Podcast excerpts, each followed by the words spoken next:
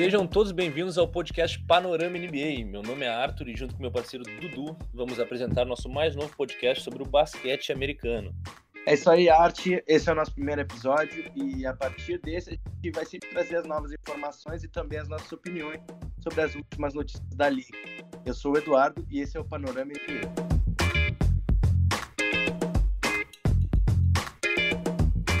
Bom, pessoal, eu tenho 25 anos, acompanho basquete desde 2006. Eu comecei a assistir a liga por causa de um cara chamado Dwayne Wade.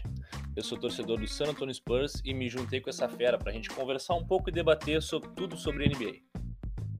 Eu sou Eduardo, 4 anos, e eu sou apaixonado por basquete desde pequeno. O meu maior ídolo é o eterno Kobe Bryant, que na verdade também foi o grande motivo de eu virar fã dos Lakers. E a gente se juntou para falar do que a gente mais gosta e o nosso objetivo é trazer sempre um bom conteúdo para os nossos ouvintes de uma forma descontraída.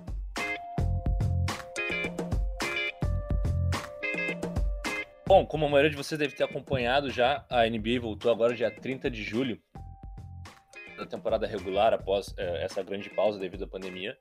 E ela foi instaurada numa bolha, a famosa bubble, Cara, essa bolha ela fica localizada no complexo Walt Disney World, em Orlando, na Flórida. Cada time foi autorizado a levar 17 jogadores, até 17 jogadores, para dentro da bolha, o que totalizou uh, mais ou menos 370 jogadores ao todo uh, isolados. Então, as equipes elas foram divididas em três hotéis uh, dentro do grande complexo da, de Orlando e o fato curioso é que essas equipes elas foram divididas pela sua ordem de classificação. Então, no hotel Grand Destino Tower, uh, ficaram os quatro melhores de cada conferência. Então, provavelmente seja o estrelas ali da Disney. Não sei o que, que tu acha, Art. É, é, o hotel, aquele que tu pesquisa no Google, hotel da Disney, é esse que aparece. Uh, no hotel Grand Florida Resort e Spa, ficaram de quinto ao oitavo colocados de cada conferência, que ali é o quatro estrelas da Disney, devem imaginar como é que é. É o e... hotelzinho Ibis aquele, né? Tu bota Ibis, é o padrão. e no Yacht Club Resort ficaram os times atualmente fora dos playoffs, ficaram no puxadinho lá, que deve ser um, um hotel muito ruim, né? Na, na, na Walt Disney World, na Flórida, deve ser horrível. Cara, deve ser um hostel de praia, mais ou menos. Uh, as equipes elas vão ter os jogos sediados uh, em três arenas uh, dentro do complexo, dentro do complexo, que é a The Arena, a Field House e o Athletic Center. Isso, cara, além dessas três arenas, eles montaram mais sete ginásios para os treinos dos times durante o isolamento. O curioso é que esses ginásios eles já não existiam no complexo, né? Na verdade, eram grandes salões que a NBA uh, alugou, não sei como é que foi o acerto deles com a Disney, porém eles montaram toda a estrutura do zero para uh, esse final de temporada, né? Então foi uma mega operação da NBA para que o restante da temporada pudesse ser uh, finalizada. Além disso, cara, esse complexo ele conta com uh, vários serviços voltados para saúde mental, entretenimento, lazer. Eles montaram uma barbearia lá dentro para aqueles uh, jogadores mais vaidosos. Uh, tem campo de golfe para jogar golfe. Tem um lago lá dentro que eles podem sair de barco para pescar. Cara, a estrutura ficou muito fera. Os jogadores, eles eles podem sair do complexo, eles têm a saída deles permitida do complexo por, apenas por problemas pessoais. Uh, e eles só podem retornar uh, após uma quarentena de 10 a 14 dias. O curioso dessa situação tem o caso do Low Williams, né, Dudu? O Low Williams, ele pôde sair da bolha porque teve o falecimento de um pai de um amigo dele, infelizmente. Porém, antes dele retornar, ele foi visto numa casa noturna. É, aí, ele, ele não se ajuda, né, cara? Tava, tava triste o Williams, coitado. É, segundo ele, ele foi almoçar porque o almoço de lá era sensacional. Vai tomar banho. Além disso, os familiares dos jogadores eles serão permitidos a entrar dentro do complexo após as primeiras rodadas dos playoffs. Uh, certamente vai ter uma série de testes para detectar se eles estão com Covid-19 ou não, aí assim permitindo a entrada deles aí para acompanhar os, os jogos da reta final ali mesmo. É, realmente a NBA está tá montando uma estrutura gigantesca para permitir o final dessa temporada tão esperada, né? Finalmente aí parece ter acabado a dinastia do Golden State Warriors e a temporada está completamente em aberto. Uh, eu não vejo o franco favorito para vencer. Uh, vejo várias equipes no páreo ali para vencer e eu diria umas quatro ou cinco equipes com chances reais de ser Como é que vai ficar o formato dessa temporada no retorno? Todos os times que foram para a bolha vão ter mais oito jogos a serem disputados.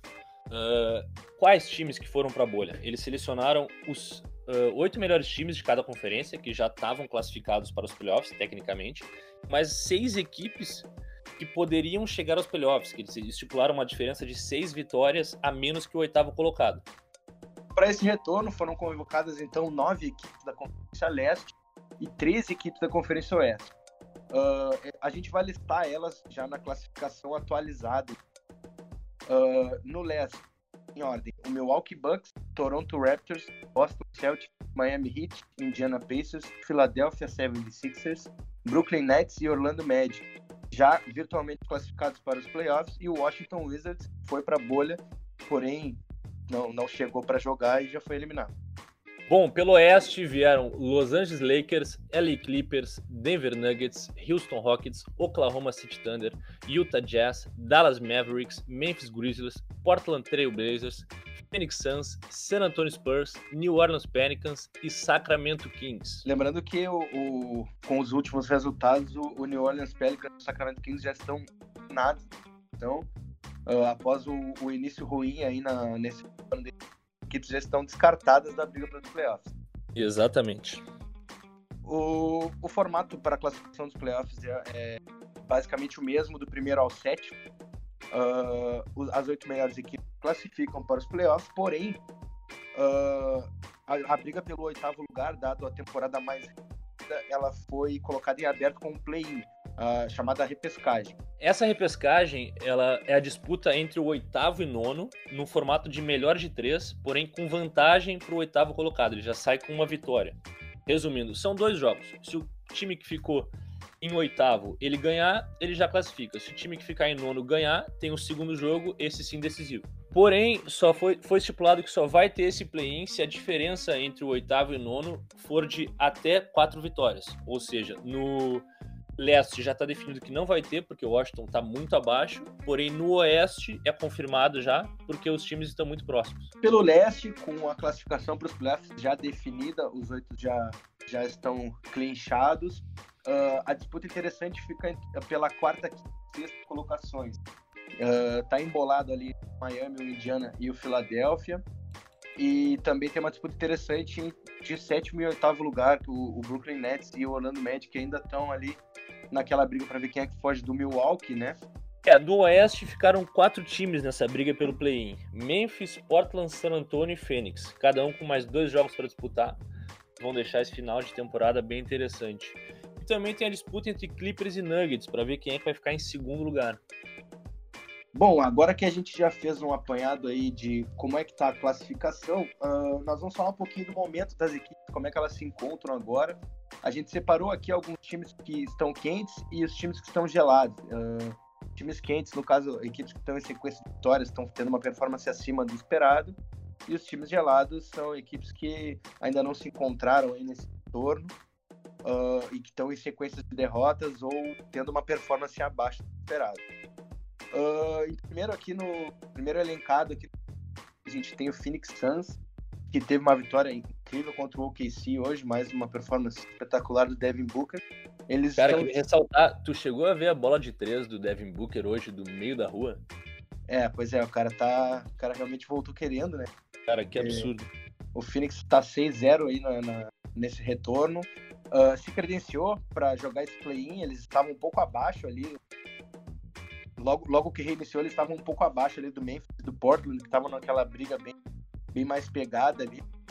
Uh, porém, o Phoenix chegou para jogar, veio, tá com instalado, deve estar tá com médias incríveis de mais de 30 pontos e acima de 50% nos arremessos. É ressaltar também o DeAndre Ayton, né, cara, com double-double de média. Uh, Cameron Johnson também, hoje ele jogou 32 minutos, guardou 18 pontos, então uh, não é só do Devin Booker, né, cara? O time inteiro tá colaborando para isso. O Rick Rubio também aparecendo bem nos jogos, distribuindo assistências, uh, jogando muito bem mesmo o Phoenix, um basquete bem coletivo, se for ver. Bom, então para esses times quentes eu queria agregar também o San Antonio Spurs, que nesses seis jogos está com uma campanha de 4-2. Teve a perda do Lamarcus Aldridge por lesão, que não se juntou ao time na bolha, né? O jogador talvez uh, mais estrelado do elenco. Porém, o DeMar DeRozan chegou junto. É, o, o, a grande responsabilidade está nas costas dele e ele vem correspondendo 21 pontos e meio por jogo. Mas não é só ele, cara. O San Antonio sempre foi conhecido pelo jogo coletivo, né, cara? Então, uh, Derek White, Rudy Gay, Perry Mills, Bellinelli, DeJounte Murray. San Antonio sempre foi um time conhecido por uh, o banco agregar valor ao time, né? Então, sem falar do Greg Popovich, o treinador mais experiente da liga até o momento. É um elenco de apoio bem vasto, né? Os garotos aí estão chegando, estão chamando responsabilidade, principalmente, cara, um cara que eu achei muito interessante de assistir, o DeJounte Murray, cara, bom defensor, atlético, para a posição dele, ele é um cara bem grande, né? Tem uma envergadura uh, bem acima da média. E contra o Memphis, teve um, teve um jogo interessante dele contra o Memphis, que ele fez 21 pontos e, se não me engano, 10 rebotes também. Uh, então o cara é, é, um cara de personalidade, de personalidade, assim, um garotão. Que eu acho é, que... exato. No, no jogo de ontem contra, contra o Pelicans, que o, o San Antonio acabou decretando que o Pelicans estava eliminado, o DeJounte Murray jogou 33 minutos e guardou 18 pontos. Ele foi o terceiro maior pontuador da partida. Então ele é um cara bem novo, mas que chama bastante responsabilidade e tem jogado muito bem nesse final de temporada. Sem contar o Popovich, né? Não tem nem o que falar do cara. É, parece que o, o, o San Antonio Spurs sempre cresce na... quando ninguém quer pegar aquela vaguinha ali, oitavo, sétimo lugar, ou parece que o time embala e joga um basquete bonito de se ver e sempre acaba pegando aquela vaguinha de playoffs. Bom, uh, o último time quente que a gente quer apontar aqui é o Toronto Raptors, uh, que está 4-1 na bolha. Tem um jogo contra o Milwaukee Bucks hoje, apesar de a gente não saber se o Milwaukee vai jogar com o Yannis, se o Yannis vai ficar no banco. Uh, é um jogo interessante entre o primeiro e o segundo colocado. Uh, o que eu queria destacar no Toronto é que em eficiência defensiva eles são o segundo melhor time da NBA. Uh, muito por conta da, do, da, da individualidade dos jogadores são ótimos jogadores defensivos em todas as posições. Tem o Lowry, tem o OJ Anunobi, tem o Daka, Pascal Siakam, o veterano Marco Gasol também já foi jogador defensivo do ano, né? E eu acho que o ponto forte dessa equipe do Toronto é realmente a defesa muito física deles. Cara, exato, e, muito por conta disso também o Nick Nurse, né, cara? O treinador, para mim, vai ser eleito o treinador do ano. Ele conseguiu manter um trabalho uh, muito bom. Uh, ele foi campeão no passado, porém tinha o Kawhi no elenco, né? O Kawhi, uh, um jogador, a grande estrela no passado, mas com a saída dele o time conseguiu manter a qualidade. Tá com uma campanha melhor do que quando tinha o Kawhi no passado, então acho que muito disso, obviamente, os jogadores mantiveram o nível, mas faz parte do trabalho do Nick Nurse. Vem provando, né, que, que não foi só por causa do Kawhi que perderam, e sim pelo basquete bem, bem jogado e muito forte. E destacar também, a, além do, da liderança do Kyle Lowry, a versatilidade do Pascal Siakam. Ele é um cara que ganhou o jogador que mais evoluiu no ano temporada passada. Exato, ele explodiu muito na temporada passada, né? E ele colocou no arsenal dele bola de três, uh, o, o, o, controle de bola dele é espetacular pro tamanho, pro size dele, né? Pra, pra envergadura. É, é um negócio absurdo de se ver. É, o jogador Além... seven foot com essa, essa coordenação é, é muito bom de ver, né? Além de ele marcar praticamente todas as posições na quadra, cara. Inclusive, ele adicionou também pro arsenal dele uh, ele jogando no pick and roll com a bola na mão. Uh, eu vi uma estatística que é a, o segundo maior jogador que mais consegue pontos no pick and roll com a bola na mão finalizamos times quentes, agora os times gelados. Uh, separei aqui Los Angeles Lakers.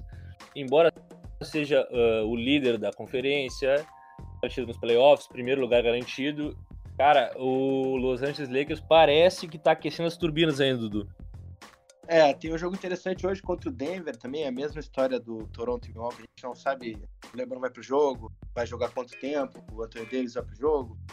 Uh, mas tem algumas coisas uh, no, no, Lakers que a gente não pode colocar a culpa no, no, no, no relaxamento dos jogadores natural, não. Uh, por exemplo, uh, desde o início da temporada vem surgindo dúvidas sobre o elenco de apoio né, do Lakers. Além do LeBron e do Anthony, quem é que vai, vai colocar aquela produção consistente nos playoffs, que vai colocar o Lakers realmente no patamar que todo mundo quer ver? E também aqui no retorno da NBA, o que a gente tem observado no Lakers é a ineficiência dos três pontos, né? Eu separei dois jogos aqui. O primeiro contra o Houston Rockets, que o Lakers ficou 2 de 19, e contra o OKC 5 de 37. Então, um aproveitamento péssimo para uma equipe que tem Danny Green, tem o Caldwell Pope, tem uh, cara, caras acostumados a matar a bola de fora. Contra o OKC, o Danny Green ficou 0 de 7. Foi uma, uma partida bem picha do Danny Green. Que parece que. Acho que os caras ainda não encontraram o ritmo deles ali. Talvez seja coisa psicológica, que o arremessador é, é precisa às vezes de um jogo para encontrar o seu ritmo, né? Mas eu acho que os Lakers ainda não encontraram esse ritmo da bola de três que é tão importante no jogo de. É, acredito que isso deve preocupar bastante o torcedor do Lakers, porém o, LeBron James ele é conhecido por ativar o modo playoffs, né, cara? O LeBron, toda a carreira dele mudou a temporada regular para playoffs, parece que ele entra no dele, ele cresce um pouquinho mais, agora não vai ter esse tempo, mas teve a quarentena toda para isso. E o LeBron no modo playoffs, ele vira outro jogador, cara, extremamente decisivo. Uh, as médias dele aumentam. Eu, eu sou fã desse cara, velho. Uh, uma, uma produção que, que vem me alegrando muito aí no, no Lakers nesse retorno é a do Caio mais consistente. Uh, tem, tem, feito bons jogos, tá matando as bolas de três. Esse cara aí que tá se credenciando aí para ser a terceira opção de pontuação do Lakers, né? Vamos ver se ele consegue manter isso nos playoffs, porque a, gente sabe que a história é outra. O próximo time que a gente vai falar aqui é o Memphis Grizzlies, que chegou para esse retorno da NBA como oitavo colocado, já pensando em playoffs, porém uh, ainda não encontrou seu jogo, né? Tá uma vitória e cinco derrotas aí dentro da bolha.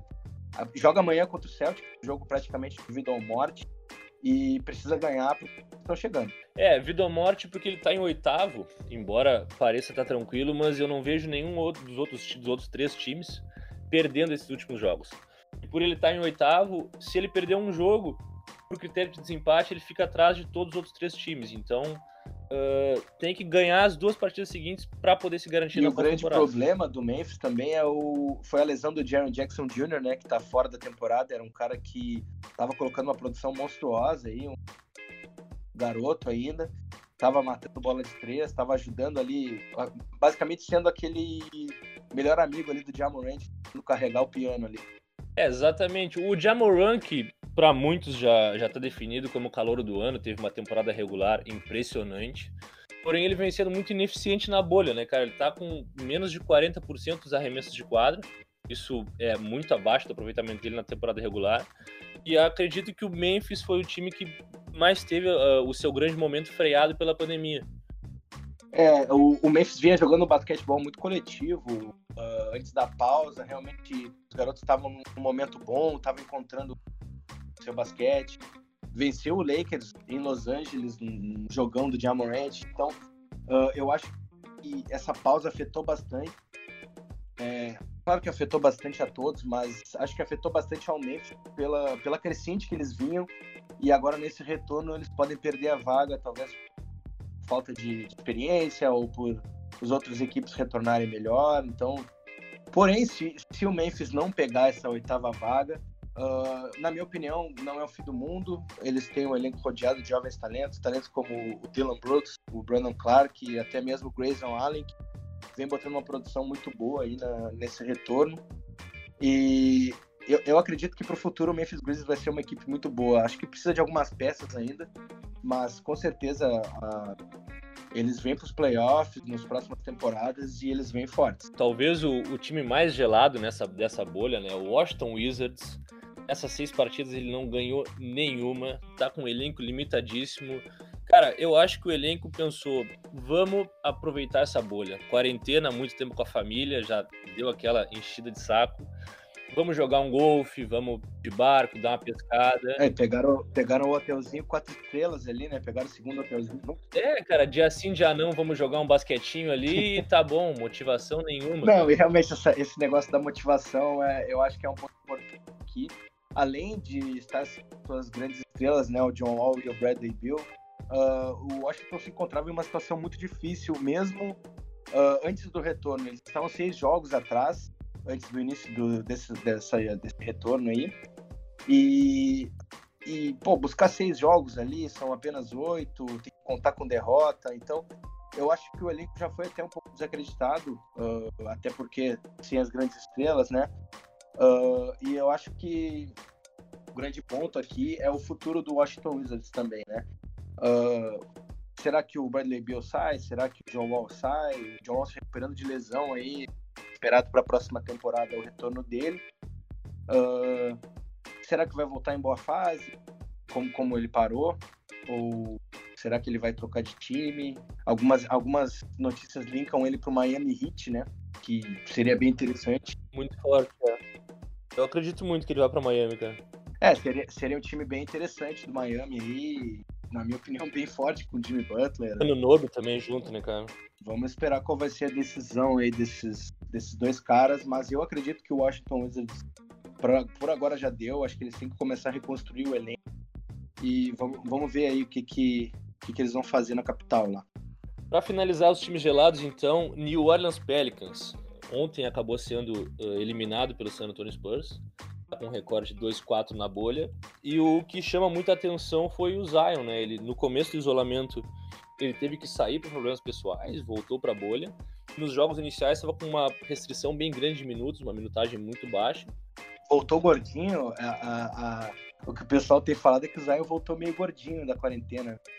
Pois é, passou a quarentena na casa da avó, acho que sim, enquanto rolo de comida.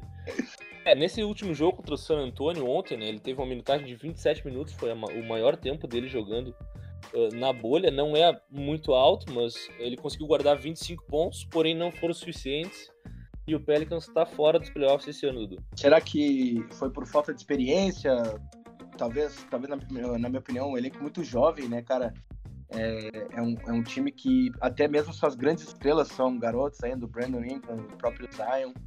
Uh, o Lonzo Ball, que ainda. Eu, achei, eu achei que tu ia chamar o Lonzo Ball de estrela, mas eu ia. O Lonzo Ball ainda não se achou, ele ainda não sabe se, se é jogador de basquete. Não, tô brincando, o cara tem uma visão de jogo espetacular. Eu só acho que o Lonzo Ball tem que corrigir esse arremesso de três pontos, apesar de nessa temporada ele já ter mostrado uma melhora. Eu acho que é muito pouco ainda pro arsenal ofensivo dele. Ele fica limitando realmente a, visão de jogo espetacular que ele porém eu acho que o arsenal ofensivo dele ainda tem que melhorar. E eu acho sim que ele pode ser um grande jogador. Porém, é, eu acho que o hype nele, quando ele chegou na liga, foi muito alto e isso acabou atrapalhando um pouquinho a própria evolução dele. É, o que muita gente viu na ausência do Zion foi o, o Brandon Ingram carregando esse time, né? Na, jogando demais. Jogando muito, cara. Jogando, jogando muito. Bom, passando agora para Próximo tópico, a gente separou aqui algumas performances individuais interessantes para ressaltar. Vamos começar falando das surpresas aí da bolha, os jogadores que têm tido uma performance acima do, do esperado. O primeiro jogador que eu queria ressaltar é o, o Gary Trent Jr., uh, alarmador do Port, que virou um verdadeiro sniper aqui na bolha. Apesar de ontem ele ter tido um jogo ruim, ele fez apenas 5 pontos. Uh, antes disso, ele vinha com médias de mais de 20 pontos por jogo e era o recordista em, em bolas de 3 aí, desde o retorno. É, virou uma grata surpresa para o torcedor do Portland, né? Uh, que depende muito de performance do DJ McCollum, do Damian Lillard, até mesmo o Nurkic, que, tem, que voltou de lesão, tem feito, jogado um basquete espetacular. Mas essa surpresa do Gary Trent aí para continuar o ritmo vindo do banco foi muito interessante para o Portland que vem numa crescente aí e eu acho que vai roubar a oitava vaga do Memphis. Cara, talvez a, o grande destaque desse, desse retorno seja TJ Warren, ala pivô do Indiana. Indiana tá com campanha de 4-2 nesse retorno, muito muito disso faz, passa por conta do TJ Warren, ele tá com médias de 34 pontos por jogo, ele tá pegando 7 rebotes, cara, 3 assistências por jogo, duas, dois, duas roubos de bola por jogo e 1.8 blocos pro jogo. Então o cara tá fazendo tudo, basicamente, né? Carregador de Cara, tudo, total. tudo. Ele tá. Ele limpa a quadra, ele organiza o time, cara, faz tudo, faz tudo. Muita gente tá falando que ele é o MVP da bolha até agora, né? E na minha opinião, eu acho que sim, cara. O cara tá muito acima. Uh... Exato, e vale a pena ficar de olho hoje no confronto entre Indiana e Miami Heat, né, cara? Dois times que provavelmente vão se enfrentar nos playoffs, então já dá pra gente ter uma, uma prévia do que, que vai ser esse confronto. Outro jogador que tem tido um, uma performance espetacular aí no retorno é o Michael Porter Jr., ala do, do Denver Nuggets. Uh, ele é, é, é, interessante a história dele porque ele foi um dos jogadores mais hypados no ensino médio. Quando ele saiu, ele era um recruta five star, né? Então ele foi ele foi com alta expectativa para a universidade e ele teve uma lesão bem séria e acabou jogando apenas três jogos no, no, na universidade, o que acabou derrubando um pouquinho a escolha dele do draft para a escolha 14. Uh, o Michael Porter Jr. ele voltou, ele pegou ritmo e agora ele está com médias de acima de 26 pontos e 10 rebotes por jogo, além de estar tá arremessando 57% de quadra, 50 de 13 e 94 nos lances livres. Então o cara arremessa dos três níveis da quadra, uh, extremamente completo, tem um toque na bola espetacular e eu acho que foi um bom estilo né, do, do Denver Nuggets aí no draft, porque escolha 14, um cara uh, já, já, já, já refinado, sabe? O cara já tá. Parece já tá pronto para jogar nesse nível e tá botando números espetaculares aí. E eu acho que existe chance do Michael Porter ser um All-Star aí no Então, para finalizar aqui, cara, Derek White, segundo anista de, do San Antonio Spurs. Na verdade, segundo anista não, né? Ele foi draftado em 2017, ali na primeira rodada e jogou um ano no Austin Spurs, que é o, da, o time da D-League do San Antonio, né? Ele acabou até sendo campeão pelo Austin Spurs. E no ano seguinte, temporada passada, 18-19, já teve uma consistência muito boa, porém ele uh, não foi titular. Ele entrava, jogava uma, alguns minutos, mas já dava para ver que ele ia ser um grande jogador. No final da temporada ele assumiu a titularidade, né? E nessa temporada ele não vinha jogando tão bem, ele vinha um pouco inconsistente, mas voltou pós-quarentena muito bem. Ele tá com médias na bolha de uh, eh, 21 pontos por jogo, 4.8 rebotes por jogo e 5.8 assistências. Que uh, salta aos olhos muito também é o aproveitamento da bola de 3 dele, 45% de longa distância. No jogo de ontem ele teve uma participação uh, boa, agregando ao time 16 pontos. Era, a, a, partir de ontem já era o jogo decisivo, né? A partir de agora todo jogo é decisivo para o Spurs. Então é, é, um cara que eu tô gostando de ver jogar e, e, quero que vocês fiquem de olho. Então, agora que a gente falou das surpresas, uh, a gente vai destacar algumas performances notáveis. A primeira que eu vou falar aqui foi a performance histórica do Luca Doncic, triplo-duplo absurdo que ele fez, com 36 pontos, 14 rebotes e 19 assistências. É, realmente números espetaculares.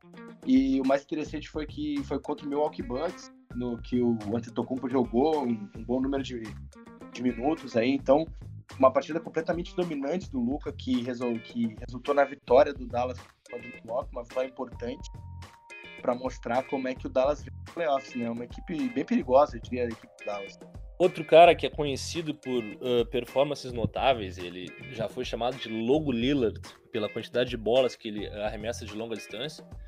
Ele já tinha feito um jogo de 45 pontos com 11 bolas de 3 pontos.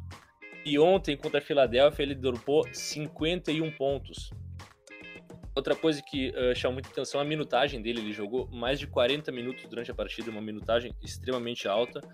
E isso mostra a vontade, talvez, do Lillard e a confiança que o treinador tem nele de que o Portland vai buscar firme esse, essa vaga nos playoffs, né, cara? É muito característico do Lillard também aparecer nesses momentos aí, é, como eles falam, game time, né, que no momento mais importante o Lillard pega e, e simplesmente acaba com o jogo. É... Cara, se tu digitar no, no Google Clutch Player, vai aparecer a foto do Lillard na hora. É, é, um, é um dos jogadores que eu mais gosto de assistir, cara, porque é, ele realmente não tem medo de, de errar, ele arremessa de onde ele tem confiança mesmo. O cara é extremamente confiante na capacidade dele e tem jogado muita bola aí no, no retorno também. Uma performance muito notável aí do Lillard. Por último, a gente vai destacar aqui uh, o jogo do Devin Booker contra o Los Angeles Clippers. Uh, ele fez 35 pontos e ainda fez a cesta da vitória na cara do Kawhi Leonard e do Paul George. Então, marcação dupla é... Era um dos dois melhores defensores da liga, ele foi lá e meteu a bola com a mãozona na cara. Véio. Ah, e foi uma bola linda para quem, pra quem viu aí, para quem não viu, procura aí, foi uma bola linda, um fadeaway típico do Kobe, né? Me dá até saudade de falar isso. Uh, um jogo espetacular do Devin Booker aí coroando esse 6-0 do Phoenix Suns, uh, que vem firme, quer buscar essa vaga dos playoffs também, e eu acho que Devin Booker contra Damian Lillard vai ser um confronto muito bom de assistir. Separamos aqui também a seleção da semana, os cinco jogadores que eu e o Dudu consideramos que vem se destacando nesse retorno da NBA. Então, a seleção dessa semana a gente escolheu o Damian Lillard, Devin Booker, Luca Doncic, o TJ Warren e o Joel Embiid. O pivô do Philadelphia, que ele teve uma lesão no tornozelo ontem contra o Portland e a gente ainda não sabe uh, como, é, como é que vai ser o retorno dele, quando é que ele volta, mas ele estava fazendo uh, boas performances desde o retorno, estava carregando o Philadelphia. É, o preocupa porque o Ben Simmons já está fora também, né? Então, garanto que o fã de Filadélfia está bem preocupado em, em, relação ao. É, eu acho que azedou. Será que azedou, Dudu? Eu acho que azedou. Eu, eu acho que azedou. Eu não queria pregar essa, mas já que tu falou, vou confiar em ti. Bom, agora vamos uh, tentar predictar como é que vão ficar uh, as classificações de, nesse fim de temporada até sexta agora. Esse play-in do Oeste, dos quatro times que estão concorrendo, na minha opinião, vai dar San Antonio e Portland disputando esses dois jogos uh, sábado e domingo. Talvez, talvez esteja batendo meu lado torcedor, talvez, cara, mas eu, eu acredito, vou, vou pregar aqui, que o Phoenix Suns vai perder para Dallas na quinta-feira e que o Spurs vai ganhar os dois últimos jogos e vai ficar na frente do Phoenix por causa que tem menos derrotas e vai, vai cravar essa vaga para os playoffs. Já eu, eu, na minha opinião, uh, eu acho que a performance individual aí, tanto do Lillard quanto do Devin Booker vai, vai pre prevalecer, né? Eu, e também eu quero muito ver esse confronto Booker contra Lillard, quem é que, que mete mais bola ali, né? Os caras estão tão voando. E, mas na minha opinião, o Portland vai ter a oitava vaga e, a, e já vai começar com a vantagem nesse play É um confronto que, que eu particularmente quero muito assistir, são dois jogadores que eu gosto muito de ver jogando. E, e realmente, pelo momento das duas equipes, eu acho que eles podem fazer esse, esse embate ainda aí. É, e para quem tá, tá procurando que jogos assistir nesse final de temporada, né? Quais jogos serão mais interessantes? A gente separou alguns jogos aqui para serem assistidos que vão uh, causar algum tipo de impacto na tabela nesse final de, de temporada regular. Uh, Terça-feira, amanhã, vai ter jogo dos Spurs contra Houston às 3 da tarde. Uh, Filadélfia contra Phoenix Suns às 5 e meia. Ainda na terça-feira, a gente tem uh, o jogo da morte do Memphis Grizzlies, né? Uh, Memphis contra Boston Celtics, um jogo de bastante pressão. É, o Celtics vai, vai fechar o é caixão um jogo deles, de bastante né? pressão aí para a gurizada do Memphis, né? E se perder preocupa bastante mesmo. E logo na sequência, às 19h30, uh, tem o confronto Dallas Mavericks contra Portland. E se o Memphis perder, eu tenho certeza que o Portland vai entrar com sangue no olho nesse jogo. Então é interessante também ver que uma partida influencia na outra, né? Nesse finalzinho aí, as equipes vão estar sempre de olho ali, vendo, ah, não sei o que, o Memphis perdeu, aí, pô, se a gente ganhar, a gente assume. Então vai ser bem interessante também, porque eles estão no mesmo complexo, eles podem assistir aos jogos uns dos outros aí. Então eu acho que vai rolar uma secadinha. Ah, tem aquela letrinha no elevador também, né? Ah, não deu para vocês, gurizada. Ah, foi mal. Uh, seguindo na quarta-feira, cara, Clippers e Denver Nuggets. Esse é o jogo. Jogaço. É, jogaço. É, os dois times estão na briga pela segunda colocação no Oeste. E praticamente esse jogo vai decidir uh, quem vai ficar em segundo. O jogo vai ser transmitido pela ESPN às 10 da noite. Então é isso, né? Uh, Para o próximo episódio, a gente já preparou o materialzinho. A gente vai falar sobre os prêmios da NBA, que já tiveram seus finalistas anunciados. Vamos falar um um pouco sobre o cenário dos playoffs, né? Tentar analisar e, e predictar como é que serão os confrontos. Bom, por hoje é isso. Vamos ficando por aqui. Espero que vocês tenham uh, gostado desse episódio e que vocês consigam uh, seguir acompanhando os próximos. Então, galera, é isso. Uh, se você gostou do episódio, segue a gente no Spotify para ficar ligado nos próximos episódios. Compartilha e na semana que vem a gente está de volta. Grande abraço, Arte. Grande abraço, Du, e até a próxima.